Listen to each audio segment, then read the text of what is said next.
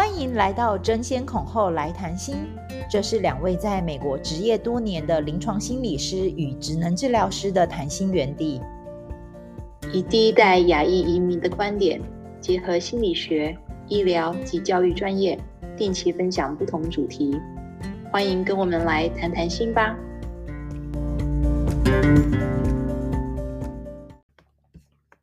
Hello，大家好，我是婉珍。Hello，大家好，我是樊培。那今天要跟大家来讨论这个主题，我个人是相当的感兴趣。那这几年因为在临床工作的关系，接触了很多不同的族群，然后很多不同的性别的个案。那很多朋友也知道我是学心理的，所以也会问我一些性别上面的一些问题。所以性别我们大家都知道，那这个范围包含了很广。那我今天来跟大家讨论这个，是以心理学的角度切入。那我不是社会学家，也不是医师，所以我没有办法提供很学理上高深的理论。但是想跟大家今天来聊聊什么是性别，那性别认同又是什么？刚才婉珍有提到，其实，在学校，美国学校的基础教育啊，其实小朋友在。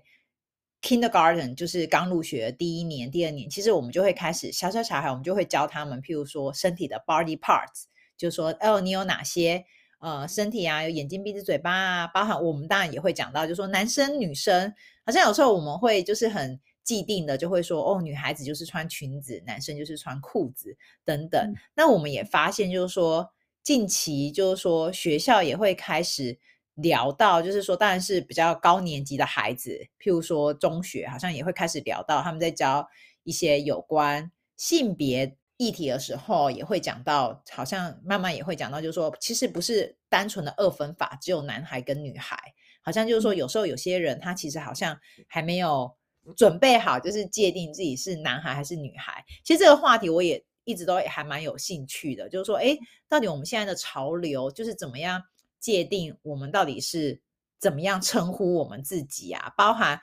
我不知道其他人有没有这样的经验，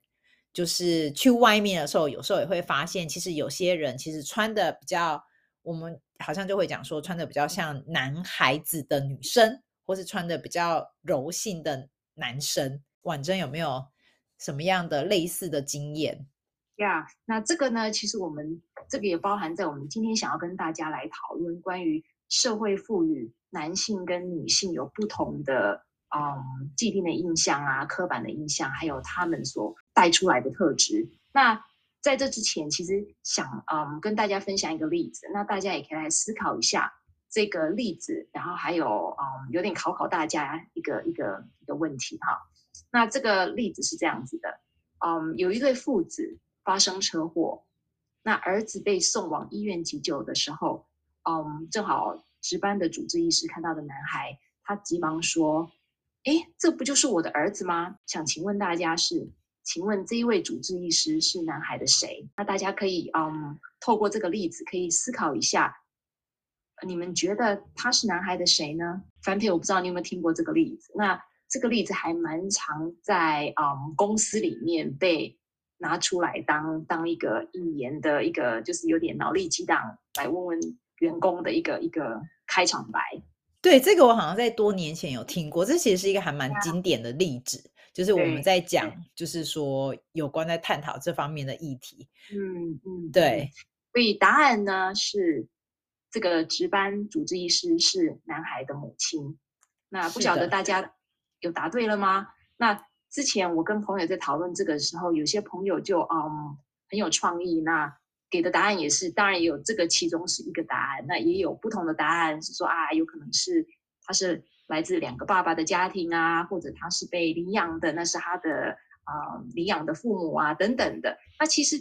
这些答案都其实没有对错，但是其实主要跟大家分享这个，其实想要带出一个观念是，其实性别很多时候是我们有刻板的印象，对于。某些性别应该要表现出来的特质，应该是要怎么样，或者要从事那就像是工作来讲的话，我们可能有一些既既定的印象，觉得主治医师啊，应该是那个那个框架感觉，那就是应该是男性会有的那样子的框架，所以连考虑都不会考虑女性。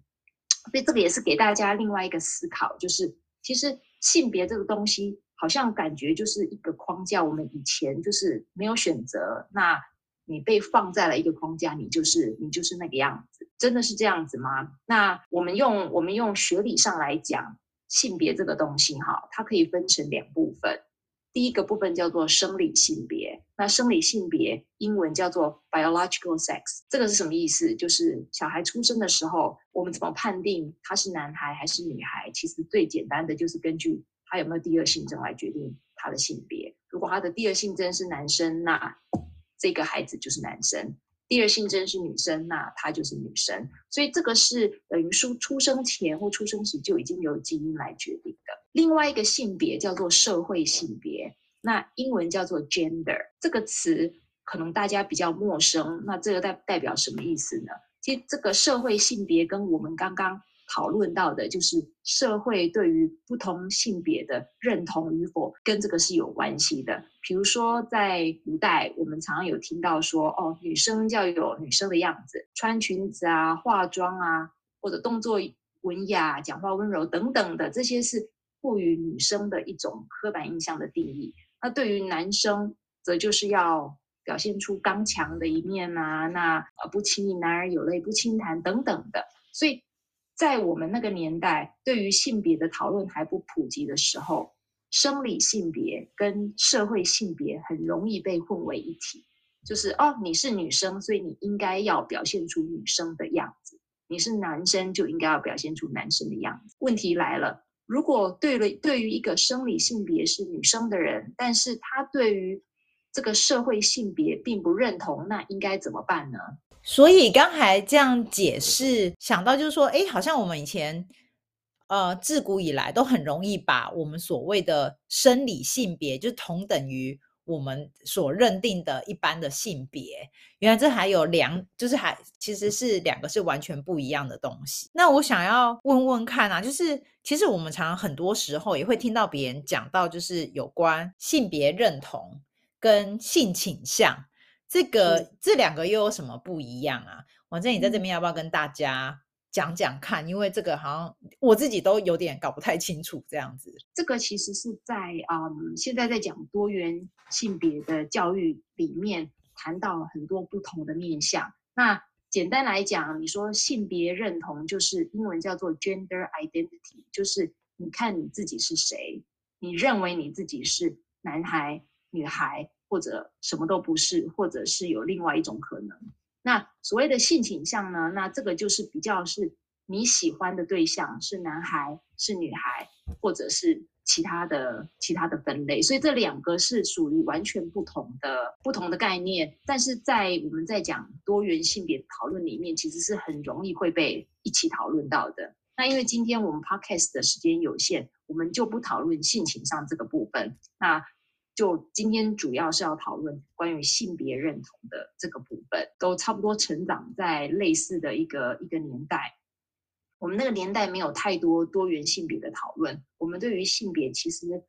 就是一个碰撞跟一个适应。对，刚才婉珍这样提，我就突然想到，其实我们小时候啊，好像就是说打打杀杀的游戏，就是推来推过去，挤来挤过去。那如果好像有一个男生可能去玩的娃娃。或是玩的其他东西，好像我们就会笑他说：“哦，你好像小女生，或者小女生，如果就就是像小男生一样去爬树啊、爬墙，好像也会被长辈他就说一点都不像女小女孩，好像感觉就是像一个小男生这样子。不知道这个是不是也是那种传统刻板印象下来的一个一个想法？肯定是的。然后我不见，我不我不。我不知道你有没有记得以前有一个词，其实还蛮贬义，像男孩的女性叫做男人婆，男生是像像女孩的特质的叫做娘娘腔。所以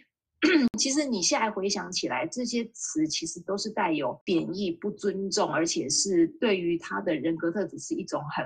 很轻蔑的一个一个一个标签。那是其实我们现在会慢慢知道说，这在孩子的成长过程当中。并不是对他们来讲，其实身心发展其实都并不是一个很健康的一个方式。性别代名词这个部分啊，也可以叫做性别称谓。那性啊，英文叫做 pronouns。那什么叫 pronouns？那我们我我们若中文，我们知道哦，我们用讲说他是谁，那有人字旁的他，还有女字旁的他，那这两个他其实代表了男性跟女性。在英文来讲的话，he 跟 him 这个是性别认同，就是男性；she 跟 her 那这个性别认同就是女性。那现在呢，有一个新的一个代名词出现，是叫 they them。那这个这个代名词呢，可以用可以怎么样来定义？那我们根据美国的韦伯字典，它是一个美国算蛮具有代表性、权威的一个字典 （Merriam-Webster Dictionary），他们提出来。将 they them 这个词汇给了一个新的含义。他他们这样讲：一个人对于他的性别认同无法用男性或女性来划分的时候，他可以用 they them 来代表他自己啊。所以这个是一个一个算是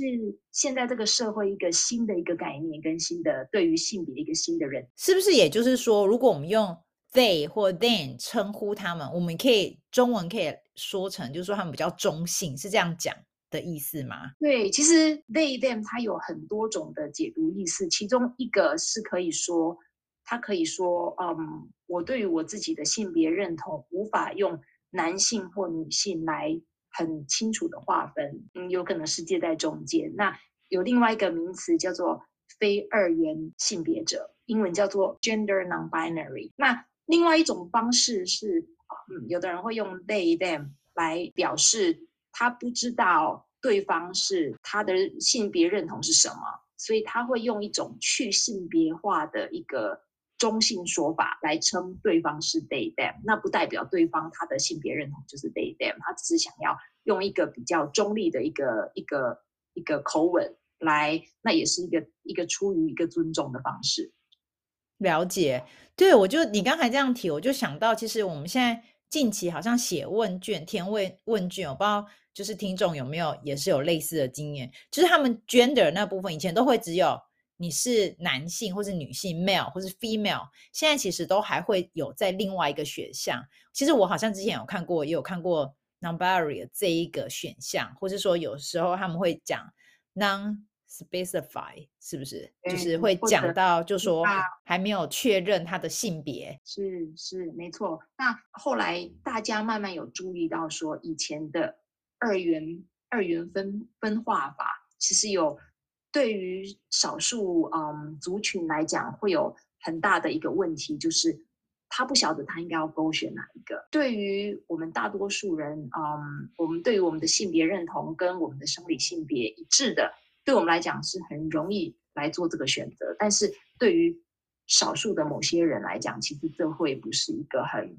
很算是不是一个性别很友善的一个一个一个一个方式。所以凡佩你讲的没错，他们现在慢慢慢慢有注意到这样子的一个情况。那这个当然也是在多元性别讨论的一一环里面，大家越来越注意到说，哦，这个其实是我们会慢慢开放城市让大家知道说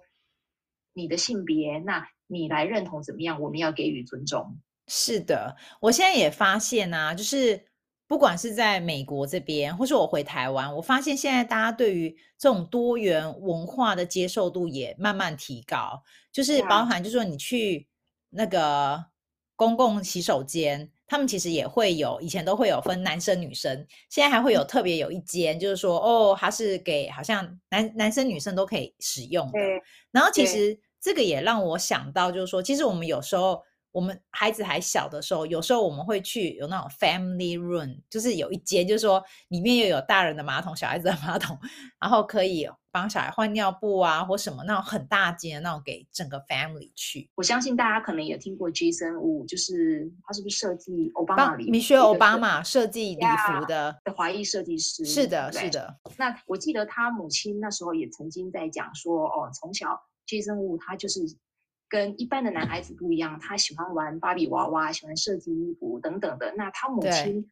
不但没有阻止他做这些事情，反而是嗯营造了一个让他可以自由发挥的一个成长空间，让他做自己，然后让他可以根据他自己的特质，然后发挥所长，然后变成了一个世界著名的一个设计师。我那时候其实还蛮佩服他的母亲，就是说，其实我觉得这对于一个妈妈其实是蛮困难的。像我们自己有男孩的妈妈，就是我们也会用我们呃以前刻板的价值观，就觉得说，哎，男孩可能就要去做什么特定的工作。那突然我的小孩可能每天都在玩芭比娃娃，在帮他变装，那就会，然后自己也喜欢做设计的这个这个部分。那所以我记得那时候，其实 Jason Wu 的妈妈那时候其实也还蛮挣扎的，就是说，哎，怎么样帮他，就是帮他这个孩子去选择一个他喜欢的，呃，就是他的他天生的。呃，人格特质啊，或是他的兴兴趣啊，这部分去帮他做一个呃教育上的调整，这其实也是就是很不容易的啊。没错，没错。那我们刚才提了 Jason Wu 他母亲怎么样，就是从小怎么样，因为他的天生的个性啊的差异性跟一般孩子的不一样，所以妈妈也。针对他这部分去做了很多事情上的调整，那就让我想到，其实很多时候，其实我们每个孩子，包含我们自己，大家可以想想看自己，其实即便是一个妈妈的角色来说，就是说，其实我们很多时候也有很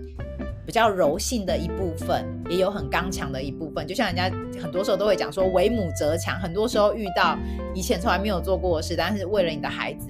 为了一些情况，你会去做调整。那当然。呃，爸爸也是，很多时候因为你所所处的环境啊，很多爸爸原本根本就不帮小孩子换尿布啊，带小孩子出去，那也是因为后来有了孩子，慢慢发现，诶，他也有这种父爱啊、母性的部分。所以，我们今天想要跟大家聊的就是说，其实很多时候我们对于一个人的性格啊，是不需要有单纯的二分法，就是说，哎，我们觉得男孩就应该怎么样，女生就应该。应该怎么做？所以就是说，也是去尊重我们的孩子。如果是女孩的时候，很多时候她有很贴心啊，很呃愿意去尝试啊，或是说比较像女生比较阴柔的一面。那当然，很多时候她也有很多，你会看到有些女孩子其实是比男孩子还更有。呃，抗压性更好啊，所以对于事物啊，更愿意去尝试去挑战。他们有很多比较刚强的一面啊，比较阳刚的一面。那其实男孩子也是一样，很多时候你会发现，哎，我们有些孩子，我们刻板印象可能会跟会讲说，哦，小男孩就是说男儿有泪不轻弹。所以你遇到挫折的时候，你就不要哭，你就要怎么样怎么做。其实很多时候，反而在这个过程当中，其实无形中去压抑男孩，他很就是他其实他们很多时候，这样的男孩其实他们是有一个很 soft 的心，我们常常都会这样讲。所以就是说，除了尊重他们，要展现出男孩的一些特质啊，阳刚的特质，其实很多时候我们也是要去尊重很多男孩，其实他们也会有比较阴柔啊。比较像女孩子的特性，譬如说有些你会发现有些孩子其实他们是很爱小动物的，他们很愿意去 volunteer 啊，很愿意去照顾，甚至去照顾一些弟弟妹妹等等这些特质。没错，那其实还有一个部分是，嗯，关于父母自己本身有察觉到自己对于性别的刻板印象，也是有帮助改变的。那其实我相信我们的一些刻板印象都是来自于。可能是我们的父母，来自于我们的成长环境，来自于我们的家庭啊、文化等等的。那现在我们来了美国，那我们接触了不同的文化、不同的世代、不同的嗯观念，那马上改变是不容易的，但是察觉是改变的第一步。那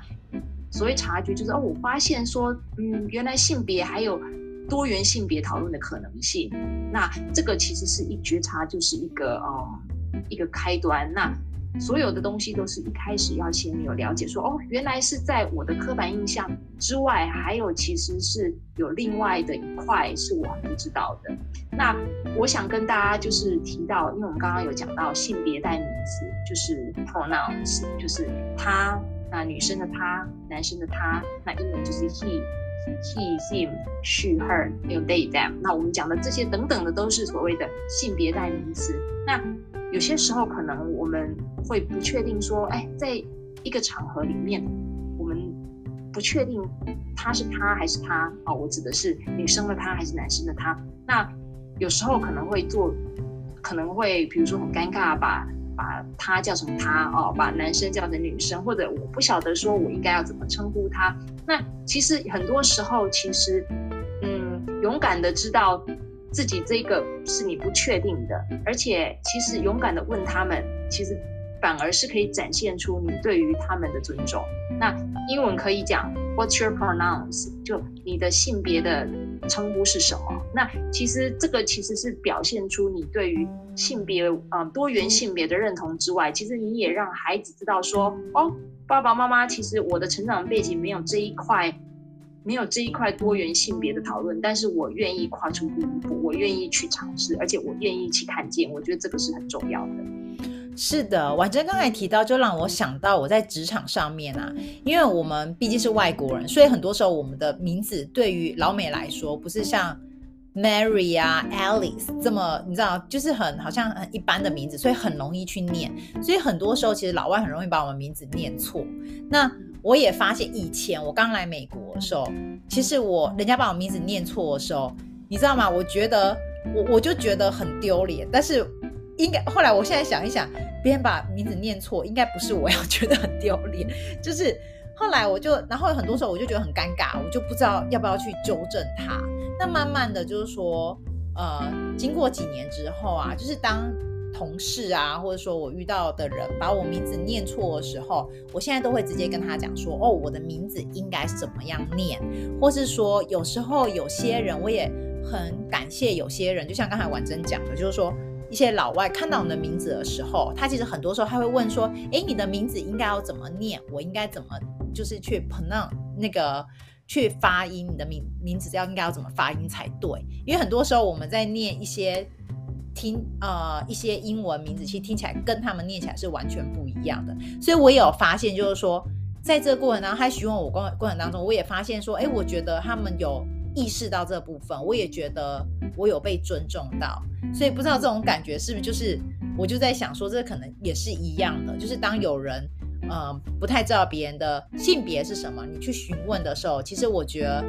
呃大家是不会很介意的，反而会更感谢你去做这样的这样的询问。是，那肯定的。然后我觉得这个是不容易要跨出这一步，但是有时候是挑战自己的刻板印象，但是其实这个觉察会让这个社会。尤其是少数嗯少数族群，会让他们感受到就是尊重跟平权的第一步，而且是很重要的一步。